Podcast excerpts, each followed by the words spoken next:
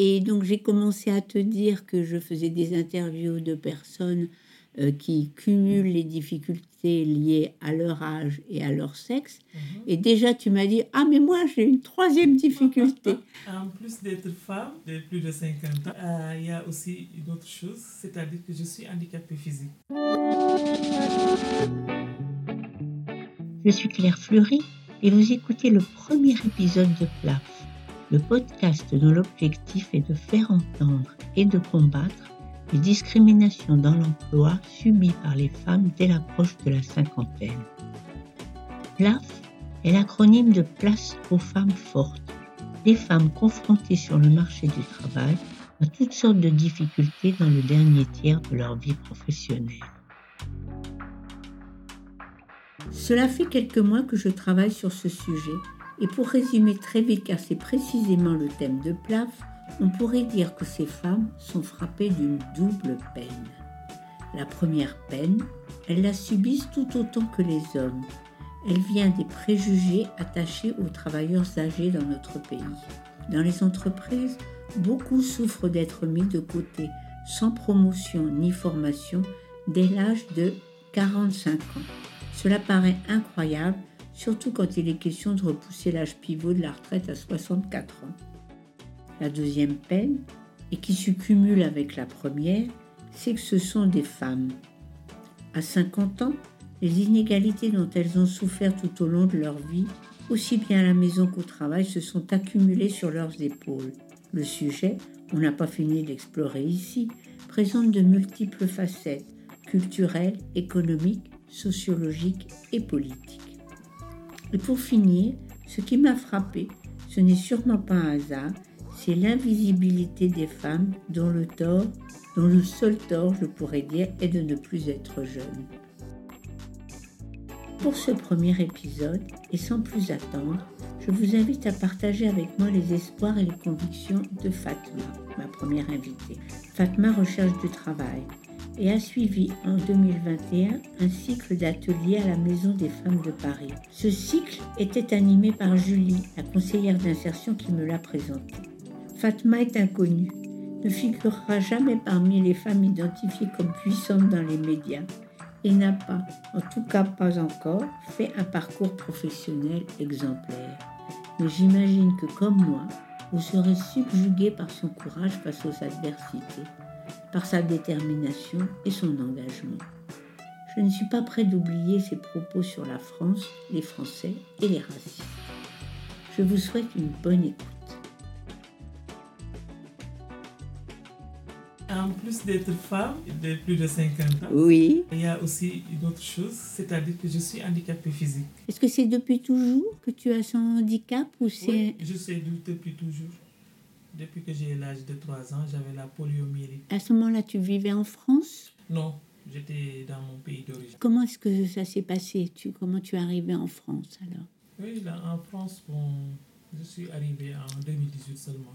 Et arrivé en France, alors donc, euh, comment est-ce que tu es arrivé à la Maison des femmes de Paris? Euh, de bouche à oreille. Et, et les migrantes, elles discutent beaucoup entre eux. Et c'est comme ça que j'ai appris qu'il y a une maison de, de la femme ici au 12e arrondissement qui s'occupe bien des femmes. Oui. Tu avais une amie qui, t'avais une Oui, amie qui était venue ici, qui avait été bien Il accueillie. y a une amie qui est une compatriote qui m'a parlé de, de la maison des femmes parce qu'elle, à l'époque, elle fréquentait cette maison. Et moi D'accord. aussi, j'ai commencé à fréquenter la maison des femmes depuis fin 2018. Bon, je, sais- je venais voir comment on monte un dossier administratif pour euh, déposer la demande de permis de séjour. Oui. Comme ça. Et ça, tu as obtenu ton permis de séjour depuis? Oui, j'ai D'accord. obtenu seulement cette année. D'accord. Donc ça, c'est déjà un grand pas, Oui, bien sûr. j'imagine. Parce que quand on n'a pas de celui de séjour, on n'a pas droit à l'emploi. Dans ton projet de vie hein, ici, là, maintenant, tu as envie de retravailler? Oui, bien sûr, je veux travailler. Mais ce qui me motive à chercher du travail, vraiment, c'est pas seulement gagner de l'argent. Oui, c'est quoi? Le travail, moi, je le considère comme, comme un pansement d'un traumatisme que j'ai vécu durant toute ma vie et que j'aimerais penser avec le travail, surtout. Parce que quand j'ai fini mes études en 2000, j'étais bénéficiaire d'une bourse d'études à l'étranger. J'ai fait mes études au Maroc. Quand je suis rentrée en 2000, j'ai cherché du travail, j'ai pas eu. Donc en fait, quand tu parles de traumatisme, c'est ton handicap. Et voilà, le traumatisme, non, le traumatisme, c'est la stigmatisation dont j'étais victime la discrimination à l'embauche à cause de mon handicap. Mhm. C'est ça le traumatisme. Et ça, ça m'a fait beaucoup mal. Et quand je suis venu en France, j'ai vu, vu des dispositifs en faveur des personnes handicapées, Mhm. demandeurs d'emploi surtout. Mhm.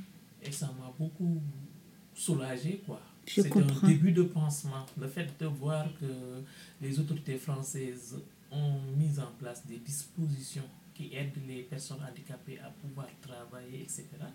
Ça, c'est un début de pansement de mon traumatisme. Et je crois que peut-être que je vais décrocher cet emploi et ce sera pour moi vraiment euh, un remède. Ce sera pour moi euh, l'occasion de pouvoir remonter ce traumatisme euh, que je vis de façon intérieure, que les gens ne peuvent pas savoir et qui, et qui me ronge. J'étais dans une école au Maroc où il y avait beaucoup de Sénégalais, comme mes compatriotes, et quand on est rentré, ils ont tous trouvé du travail sauf moi. Sauf toi. Oui, Voilà, exactement. j'espère trouver cet emploi. Oui, déjà, dans quel secteur tu cherches? Moi, je cherche dans l'accueil social. Et il y a des postes euh, auxquels tu as pu postuler? J'ai vu un poste aujourd'hui qui m'a été envoyé hier. Dans quelle structure Dans quel type de C'est structure des CRH, des centres d'hébergement Ah, très bien. pour les migrants. Oui. Parce que moi, quand je suis venu, j'attendais d'avoir mon permis de séjour. Et moi, je m'ennuyais un peu. Et je suis parti faire du bénévolat dans une association à Paris, Armée du Salut. Et là-bas, je suis professeur de français. Et en même temps, j'avais occupé au début un poste d'agent d'accueil des migrants. Et j'ai beaucoup aimé, quoi. Et en plus, ça te fait une expérience à faire valoir. Et c'était la première occasion de me rendre utile, de montrer que vraiment, de, de, de me convaincre intérieurement que vraiment je sers à quelque chose. Tu as ta place dans la Dans la- société. dans la- En réalité, entre le moment où tu es revenu du Maroc et, et l'arrivée ici, tu n'as pas travaillé. J'ai travaillé pour mon propre compte parce que j'ai monté un projet de création d'entreprise. Oui, au Sénégal alors. Je l'ai géré depuis 2003 jusqu'à 2013. D'accord, donc ça c'est une vraie expérience. Et c'était quoi? C'est une entreprise de service où je faisais beaucoup de choses. J'accompagnais des producteurs locaux à l'export. C'était dans le commerce alors. C'était pas seulement dans le commerce, il y avait beaucoup de choses. Je faisais aussi de la traduction, je faisais aussi de la transcription avec une entreprise française ici. Est-ce qu'on peut revenir sur l'accompagnement que tu as vécu là, ces dernières semaines euh, dans le programme de la Maison des femmes de Paris Qu'est-ce que ça t'a apporté? Oui, il m'a apporté beaucoup parce que, comme je te disais tout à l'heure, avec ma compatriote qui m'a mis en relation depuis 2019, et un jour je l'ai appelé et je lui ai dit Moi, je suis à la recherche de l'emploi, j'étais parti à Pôle emploi, patati. Et elle m'a dit Oui, mais tout ça c'est bien, mais il faut aller à la maison des femmes. Moi, j'ai subi coaching là-bas. C'est complémentaire avec ce que peut faire Donc, Pôle emploi. Voilà, donc c'est bien. Et nous, on l'a suivi. Et juste avant euh, la fin, on a trouvé quelque chose. Donc, euh, Et toi particulièrement, qu'est-ce qui t'a le plus intéressé dans cette formation? Ce qui m'a plus intéressé, c'est le coaching en entretien. Quoi. Vous savez, moi, je n'ai jamais fait l'entretien parce que je n'ai jamais été embauché. C'est une découverte. Moi, j'ai créé mon entreprise, je suis parti directement travailler sans aucune expérience. Voilà, donc décou- j'ai découvert avec Julie l'entretien, comment ça, ça pourrait être Mhm. un entretien. Ce qui t'a plu aussi, c'est les entretiens individuels, c'est ça? Oui, les entretiens individuels, bon, nous on est deux et les entretiens on le fait et à chacun après donne son avis, la prestation de l'autre. Tu as de l'appréhension pour les entretiens? Oui, j'ai peur, j'ai pas confiance en moi. Pourquoi j'ai pas confiance en moi? C'est pas parce que j'ai pas de compétences ou autre. Mais le fait que je ne connais pas le milieu de travail en France, Oui, tu n'as pas travaillé en en France. France, ça me stresse un peu, quoi. Ce que tu redoutes à l'heure actuelle, c'est de dire je ne sais pas comment ça se passe Voilà. dans, les, dans les entreprises en France. voilà. Je ne sais pas l'ambiance de travail, je ne suis pas rassurée dans ce domaine. Comment tu te verrais, euh, euh, par exemple, l'année prochaine, à la même époque euh, Qu'est-ce qui te plairait hein? C'est d'avoir un emploi. Oui, à plein temps ou à, ou à temps partiel? Bon, ça dépend. À temps plein, j'aimerais bien avoir un emploi, être stable, trouver mon logement. Avec un salaire stable, tu pourrais trouver un logement. Actuellement, tu es logé où? Moi, je suis logé par une association. Ah oui. Et, et le fait d'avoir un emploi, ça te permettrait de postuler un, un logement social, c'est ça? Oui, depuis que j'ai mon permis de séjour, j'ai demandé, un- j'ai fait une demande de logement. Est-ce que tu peux m'en dire plus sur le type de travail que tu voudrais? Avec quelle valeur? Avec quel euh, centre d'intérêt? Moi, j'aimerais bien faire l'accueil social.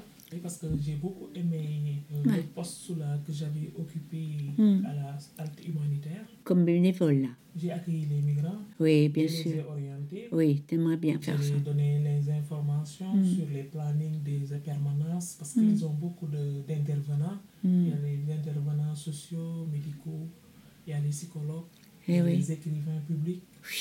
Ça, je donne le planning. Je donne également le planning des ateliers. Les ateliers organisés Mm. à la halte comme musique, peinture. J'oriente aussi les migrants Mm. vers la FTDA, France Terre d'Asile. Oui, S'ils ont des problèmes administratifs, ils ont beaucoup de problèmes avec leur demande de séjour, oui. les rejets, les... Mais ça, tu savais le faire. J'ai subi une formation là-bas Ah, très bien. de quelques jours. Je crois que ça fait... C'est une formation d'une semaine. Tu t'es pas senti euh, trop triste Enfin, c'est un métier quand même qui est difficile. Oui, C'est un- un métier très difficile. C'est pourquoi pendant la formation, on nous a Mm. demandé de ne pas rentrer Oui. dans les détails, dans la vie des migrants, dans Oui. le- de leur demander leur parcours Oui. avant d'arriver ici, parce que c'est des parcours parfois tragiques qui ont perdu leurs parents, des parents assassinés par les talibans. Et ça, tu arrivais à maintenir une certaine distance. Voilà, c'est parce que c'est les consignes, c'est le travail de tous les jours. On nous demande de ne pas euh, faire, et moi je respecte la consigne à la lettre. Oui,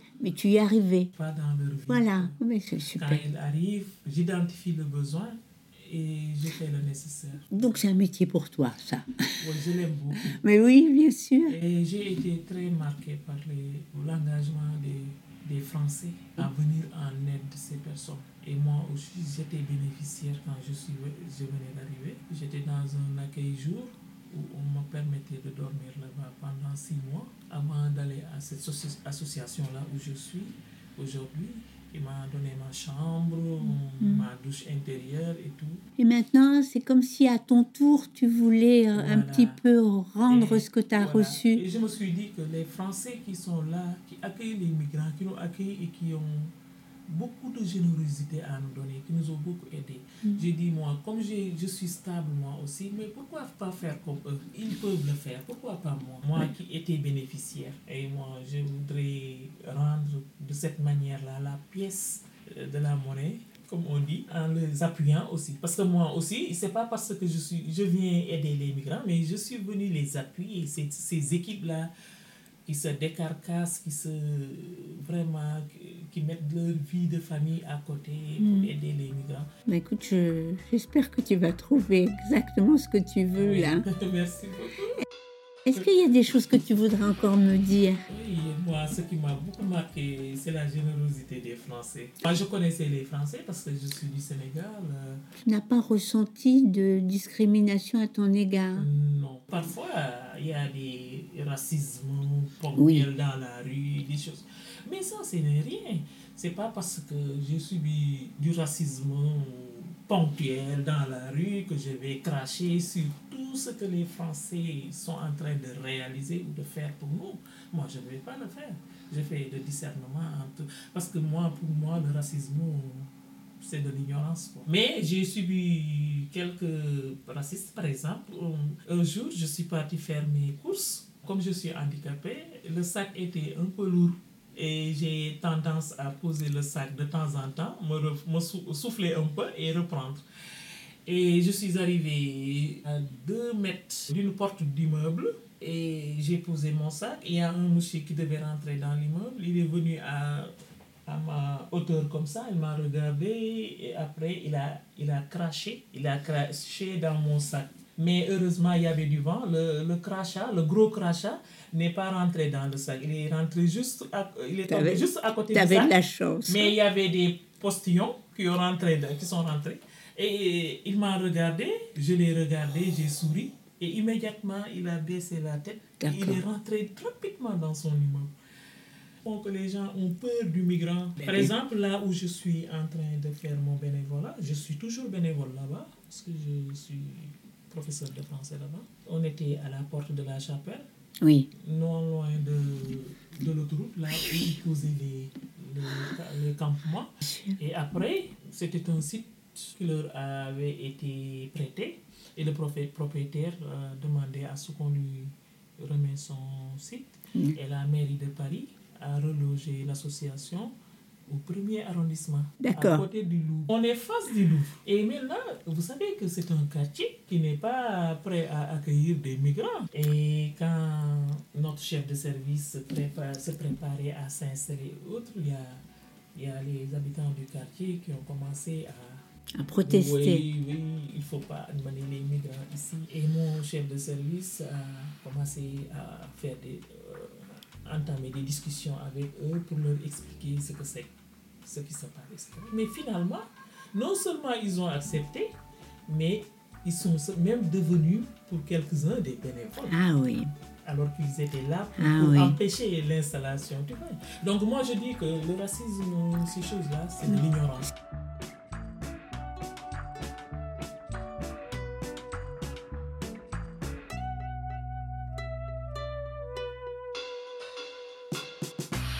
Lors de chaque épisode à venir, je prendrai l'habitude de vous proposer un chiffre marquant, le chiffre qui fait plaf. Voici la question pour ce premier épisode. Sachant que les aides à domicile et les aides ménagères sont des femmes à 95%, combien d'entre elles perçoivent un salaire qui est considéré comme un bas salaire? Réponse 43% des aides à domicile et des aides ménagères touchent un salaire net inférieur à 1249 euros, et ceci à condition qu'elles exercent à plein temps, ce qui est rarement le cas. Ces 43% sont à comparer aux 12%, 12% qui est la proportion des bas salaires pour l'ensemble de la population salariée.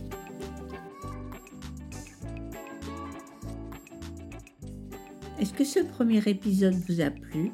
Sachez qu'à la Maison des femmes de Paris, j'ai aussi interviewé Stéphanie, une autre stagiaire, et Julie, qui était responsable du programme d'insertion professionnelle. Nous les écouterons plus tard dans le trimestre. Pour ne pas manquer le second épisode, vous pouvez d'ores et déjà vous abonner à PLAF sur votre plateforme d'écoute de podcast. Si vous préférez écouter sur votre ordinateur, les épisodes de PLAF sont mis à l'écoute sur le site internet plafpodcast.fr en un seul mot. Ces informations sont disponibles sur LinkedIn et sur Instagram, ainsi que mon adresse mail sur laquelle vos commentaires seront les bienvenus. Je vous en remercie beaucoup à l'avance. À très bientôt, le 18 septembre prochain.